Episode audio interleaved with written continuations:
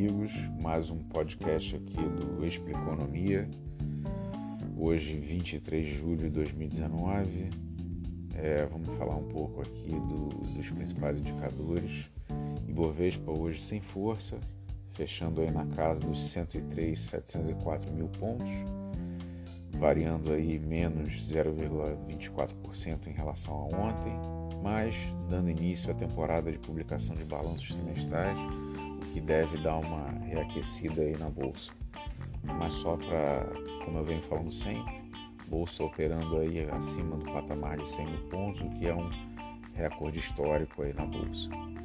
O dólar hoje fechou a 3,77 e o destaque aqui foi para a notícia que o FMI cortou a projeção de crescimento do PIB, é, mas está em 0,8, alinhado com o que o mercado já previa.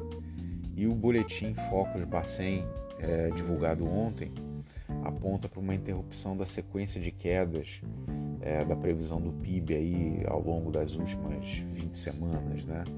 apresentando uma leve alta é, nesse último boletim, mas nada significativo, e ainda no patamar aí de 0,8% para o ano.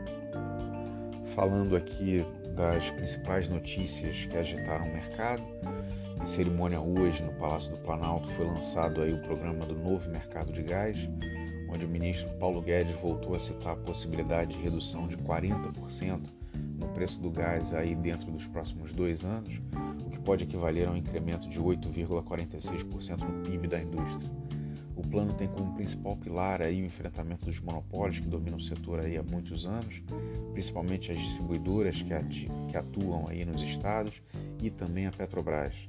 A ideia é criar um ambiente de mercado com mais concorrentes e aproveitar aí o aumento da oferta do gás das áreas do pré-sal e dessa forma tentar reindustrializar o país. Hoje, aqui no Brasil, a indústria está pagando cerca de 12 dólares por milhão de BTU, que é mais que o dobro do valor que é pago nos Estados Unidos, que é cerca de 4 dólares.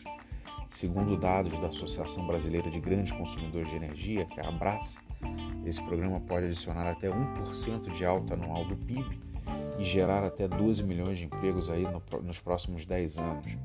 É, trocando em miúdos, o que, que isso representa aí para a população comum? É, citando exemplo aqui de indústrias aí de cerâmica que usam muito gás aí para poder produzir é, a cerâmica, isso causa diretamente uma queda no preço do produto.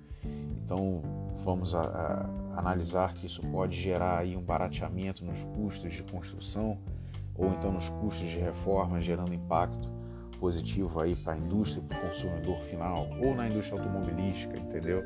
Aonde é preciso é, muito gás aí para produzir os componentes aí para os carros, o que poderia virar, é, é, chegar a baratear o preço dos carros aí para o consumidor final. A medida muito importante é, pode gerar 12 milhões de empregos ao, ao longo dos próximos 10 anos e 1% de alta aí no PIB. Outro assunto aí bastante comentado é a liberação dos recursos de FGTS. A medida provisória que altera as regras deve ser divulgada amanhã, na quarta-feira, e deve restringir em apenas, apenas 500 reais o primeiro saque que ficaria previsto para setembro. Pode ser que a medida traga também uma opção de saques anuais da conta do FGTS na data de aniversário do trabalhador e também a distribuição de 100% da rentabilidade do FGTS aos cotistas. O objetivo da medida provisória é ajudar a reduzir o endividamento das famílias, já que um terço das famílias possuem débitos de até 500 reais. E a expectativa da equipe econômica é de que, com esse dinheiro nas mãos, os consumidores reativem um pouco da economia pelo lado da demanda, ou seja, as famílias que estão endividadas vão ter a possibilidade de quitar suas dívidas é, e restabelecer seu crédito para voltar a consumir, ou as famílias que não estão endividadas vão contar aí com 500 reais a mais para poder impulsionar um pouco o consumo. Na verdade, o que aconteceu foi que o governo cedeu a um lobby aí da indústria é, do setor imobiliário que acabou por carimbar o recurso do FGTS como recurso focado para desenvolver o setor imobiliário aí na compra de apartamentos, é, casas e etc.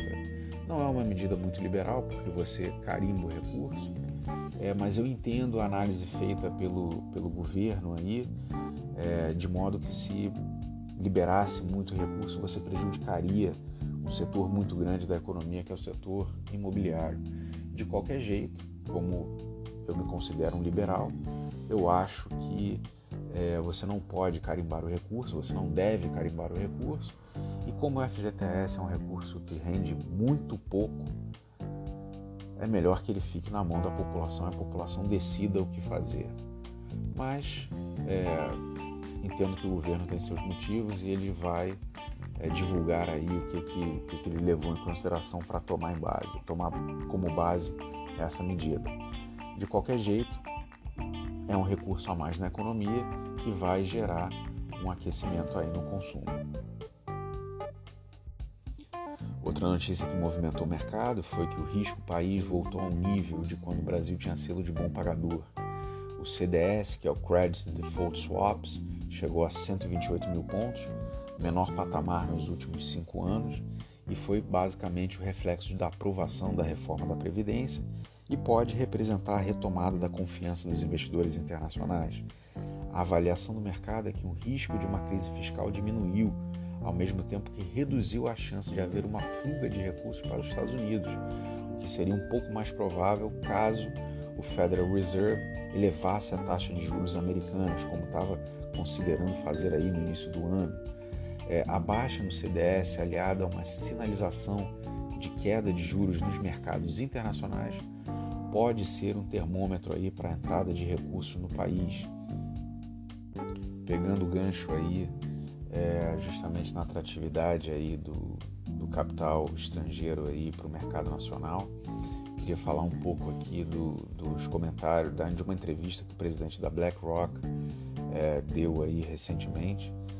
BlackRock é um fundo de investimento é, que tem cerca de 6,5 trilhões de dólares aí sob sua é, é gestão, está presente no Brasil e o presidente da BlackRock no Brasil, que é o Carlos Takahashi, é, analisou que apesar da bolsa ter subido cerca de 35% aí nos últimos 12 meses, ainda tem espaço para manter uma trajetória de alta por conta justamente da entrada de investidores é, que, que, hesitaram em comprar ações aí de empresas do país. É, o diagnóstico dele é que agora o investidor estrangeiro passa a ter mais confiança no Brasil, é, apesar de ainda estar aguardando aí medidas de estímulo à economia. Né? Segundo ele, e é fato isso, os estrangeiros ainda não voltaram para o Brasil já que o saldo continua negativo no ano em quase 5,6 bilhões de reais de saída de capital estrangeiro da bolsa.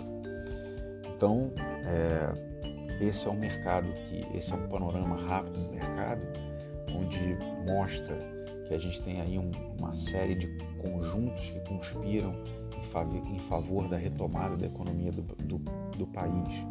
Ou seja, a crise fiscal está um pouco afastada, basicamente com a aprovação da reforma é, da Previdência. É, o risco país caiu, taxa de juros administrada, medidas de, de, de reaquecimento da economia aí sendo colocadas em prática. Isso vai gerar no futuro próximo aí a volta dos investidores estrangeiros para o país e, consequentemente, uma, um reaquecimento da economia como um todo. Vamos ficando por aqui.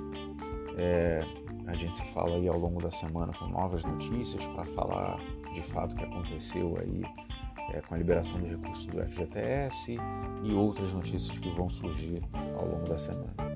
Grande abraço.